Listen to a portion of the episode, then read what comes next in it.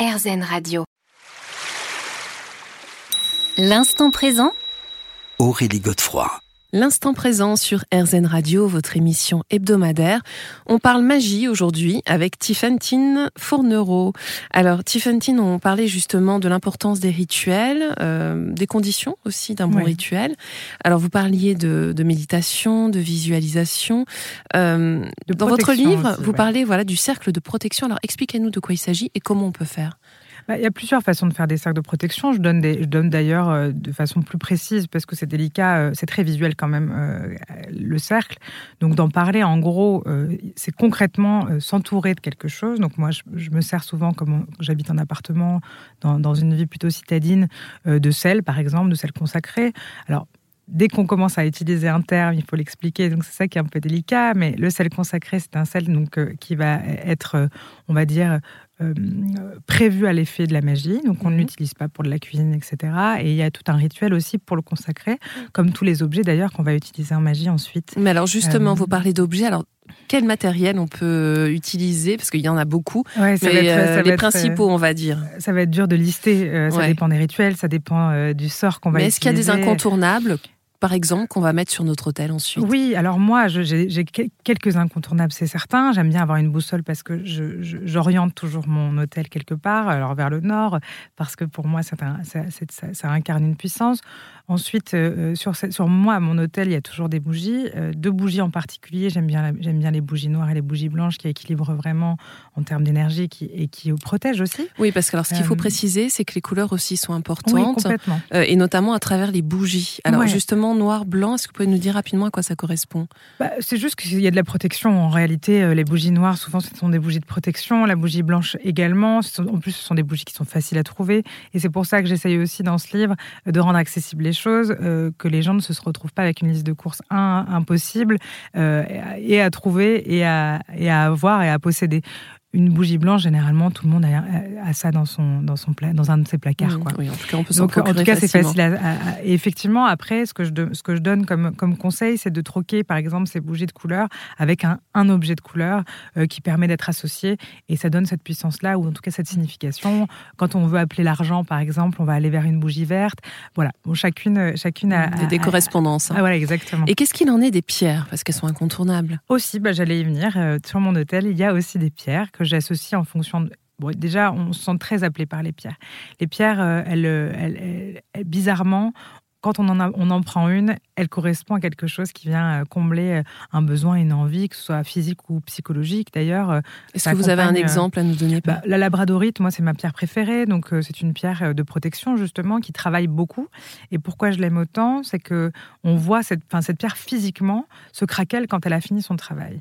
Et ça, je trouve ça fou. Je trouve ça assez magique, justement, euh, de voir vraiment concrètement le travail d'une pierre. Mm. Et elle change, elle ternit, elle change de couleur. Elle, elle est pleine de nuances, cette pierre. Et je l'aime beaucoup. Et Mm. je trouve qu'elle sert à tous les rituels. En tout cas, on peut l'avoir près de soi parce que c'est vraiment une, pierre de protection. Mm. Je travaille beaucoup sur la protection quand je ritualise personnellement et parce qu'on vit dans une. On a, enfin, on- dans, dans ma vie, je sens en tout cas que c'est utile, que ce soit par des agressions extérieures. euh, Mm. Voilà, quand je Alors disais, ça, je- on va y revenir un petit peu plus ville, tard, euh, mais j'aimerais qu'on finisse sur les pierres, parce qu'en fait, les pierres, c'est important. C'est vrai qu'il faut les purifier, Mm. mais il faut aussi les recharger. On Oui. entend souvent ce terme-là. Il y, a plusieurs, ouais, il y a plusieurs manières de les recharger. Ça dépend de leur couleur aussi, ça Mhm. dépend de leur sorte, en- entre guillemets. Souvent, les, les pierres, on va dire plutôt avec des couleurs froides, euh, préfèrent les, les- les rayons de la lune. Euh, les pierres plutôt orangées, rouges, enfin plutôt dans des couleurs chaudes, euh, pourront être rechargées au soleil. Ça dépend, encore une fois, il faut, il faut vraiment se, se rencarder, j'allais dire, euh, avec, c'est pas très joli comme terme, mais euh, sur, les, voilà, sur les, les- les- la meilleure façon d'en prendre soin. Mais en gros, moi, j'invite toujours à les nettoyer régulièrement quand même. Donc À les au passer savon. Au savon, mais, ouais, complètement. Ouais. moi, même juste à l'eau, les rincer à l'eau. On peut les recharger ensuite. Donc, soit au rayon de la lune, soit au, au rayon du soleil. Et puis, il y a aussi euh, plein de formes aussi géo- géométriques qui, qui permettent euh, de, de- de recharger avec des formes sacrées qui permettent de recharger les pierres. Euh, on peut aussi les, enf- les, les- les- les enfouir dans, dans la cendre, dans, le- dans la terre. Il y a plein de façons, en tout cas, de, de- de les recharger. On se retrouve dans quelques minutes. J'aimerais qu'on explore désormais le calendrier de la magie. L'instant présent Aurélie Godefroy. L'instant présent sur RZN Radio, votre émission hebdomadaire, avec aujourd'hui Tiffantine Fournereau qui nous, parle de, qui nous parle de sa Bible, de la magie blanche. Alors, je le disais euh, il y a quelques instants, il y a un calendrier de la magie. Bah oui, en fait, la, grosse euh, nouveauté, on va dire, par rapport au précédent livre, euh, et ce à quoi je tenais énormément, c'était justement de suivre ce calendrier de la magie. Alors, quand on parle de calendrier, on parle donc forcément de rendez-vous. Mmh. Et ça, c'était important pour moi de, justement de rassembler, de, permettre aux gens d'avoir des rendez-vous réguliers. Euh, surtout quand on débute en magie, euh, c'est intéressant de savoir quand est-ce que c'est le, meilleur moment pour ritualiser. Euh, et là, donc dans, dans, le livre, je parle donc de toutes les pleines lunes, de leur donner un petit peu les couleur, j'ai envie de dire. Après, évidemment, elle change en fonction euh, du signe dans lequel elle, est, etc. Mais, euh, mais quand même, c'était important. Et puis de parler aussi euh, de tous les sabbats. Donc, esba, les esbats, voilà. Les esbats, ce sont les pleines lunes. Les sabbats, ce sont les fêtes solaires. ce sont des rendez-vous, donc souvent, donc dans les religions dans la religion week-end notamment, mais moi que je suis beaucoup aussi. Euh, qui sont des rendez-vous euh, euh, bah, réguliers. D'ailleurs, là, on est à, on est à quelques jours de, de Yule, qui est un peu mhm. l'équivalent de Noël, qui est le 21 décembre. Voilà, il y a plusieurs rendez-vous comme ça. Et euh, voilà, je les réunis dans, dans, dans, cette Bible et je donne aussi euh, donc euh, des, des conseils pour ritualiser, qu'est-ce qu'on cuisine, comment, mm. comment on célèbre finalement toutes ces fêtes? Et comment on peut l'adapter à cette vie moderne? Parce que finalement quand on, quand on se renseigne sur ces fêtes, ce sont des fêtes qui sont, qui sont très anciennes et donc mm. qui suivaient beaucoup les moissons, les, les, les et en même temps, c'est ça qui est intéressant, c'est le lien avec la terre, avec la nature. Et ben, c'est se relier à ça, c'est reconnecter avec quelque chose qu'on a un peu oublié aujourd'hui puisqu'on mange même presque plus de saison, enfin en tout cas la plupart des gens. Et ça vient nous ramener à quelque chose de très cyclique et puis surtout nous, nous reconnecter à cette, à cette, cette terre euh, qui est la nôtre et qui, qui est en, mauvais poil, en mauvais point. Je sais mmh. pas, je pas trouvé la formule que je voulais, mais il y a effectivement donc euh, les esbats, les sabbats, il y a les phases de la lune, vous en avez parlé. Est-ce qu'il y a aussi des moments de la journée et peut-être des jours de la semaine qui sont plus appropriés que d'autres? Tout à fait, exactement. Je, les liste d'ailleurs. J'explique un petit peu ce qui est, ce qui est, ce qu'il y a de mieux à faire. Alors, euh, les jours de la semaine, c'est sûr, euh, ont chacun, en, tout cas, une un, fort, plus fort potentiel en fonction du jour. Euh, il y a les moments de la journée, on en parlait plus tôt. Moi, je sais que j'aime bien ritualiser le soir pour les raisons qu'on a évoquées, parce qu'il y a plus de calme, etc. que c'est des moments où je peux vraiment me retrouver seule. Donc, voilà, il y a, dans, le livre, j'essaye vraiment de donner le plus d'outils possible pour euh, pouvoir s'approprier. Euh, en réalité, j'avais envie de faire de ce livre un, un peu l'objet ultime où on peut euh, venir se recueillir à des moments, trouver toutes les réponses dont on a envie. Donc, autant pour les objets que pour les recettes, que pour les, mmh. dates, etc. Et essayer de pouvoir faire sa tambouille, en fait. Mmh. Qu'est-ce qui marche le mieux pour moi Qu'est-ce qui correspond le mieux à mon emploi du temps, à ma vie Oui, parce que c'est pas dogmatique, ça c'est important de bah, préciser. Complètement. Et bon, et du coup, je, trouve que c'est intéressant de pouvoir s'approprier tout ça et puis troquer, comme je le mm. disais. Si cette pierre-là vous convient pas, eh ben ça sert à rien. C'est pas parce que mm. moi, pour moi, elle marche qu'elle va marcher pour vous. Mm. Donc euh, l'idée, c'est vraiment d'avoir tout ça pour pouvoir euh, troquer. Alors, ce qui est important, ce qui est au cœur de toute pratique, c'est la question de, de l'intention. Et je crois que c'est peut-être la première personne, la première chose qu'il faut dire à quelqu'un, pardon, qui n'a jamais euh, pratiqué en fait. Hein. Bah, dans ce livre, en plus, j'ai mis vache, enfin, pas mal d'attention sur l'intention justement, avec plusieurs façons de, de justement euh, la mettre en euh, presque en mots, j'ai envie de dire. Euh, je parle des sigils euh, dans, dans, ce livre, mais je parle aussi des mudras. alors, alors, les mudras, rappelez-nous ce les que c'est. Les mudras, ce sont des positions des doigts, en fait, des mains, avec, bon, qui, nous vient un peu du. chez les yogis, par exemple, on s'en mhm. sert énormément. Et donc, dans ma pratique de la méditation, c'est vrai que je l'avais intégré. Et je me suis dit, ça, ça pourrait être intéressant parce qu'on met une intention donc dans, dans, ces mouvements de main. je trouvais ça intéressant de l'ajouter à cette Bible. C'est un peu, c'est pas tout à fait euh, attendu, c'est-à-dire je pense pour des, des, femmes ou des hommes. Non, c'est étonnant. Je, c'est plutôt étonnant. Bah mais moi, je, m'en sers beaucoup et je trouve que pour l'intention, justement, c'est un très bon outil finalement de, pour, euh, pour, euh, pour la méditation. Et canaliser justement et pour canaliser, exactement. Et, et donc je me suis dit, bah, évidemment, moi je m'en sers, donc j'ai envie d'en parler. même si c'est pas tout à fait ce qu'on attend de. Enfin, c'est pas là où on l'attend. Euh, les sigils un peu plus, en revanche. Alors les sigils, euh, Alors ce sont des sceaux, euh, donc des dessins qui, permettent de, voilà de d'infuser, j'ai envie de dire, une intention. Euh, il y a plusieurs façons d'utiliser de, ce dessin. Donc, il y, a, la rose sigillaire dont je parle dans le, dans le, dans le livre. C'est une des méthodes. Il y en a énormément. J'en donne trois ou quatre. Euh, encore une fois, pour laisser euh, les personnes choisir la méthode qui, qui leur convient le mieux. On se retrouve dans quelques minutes. L'instant présent Aurélie Godefroy.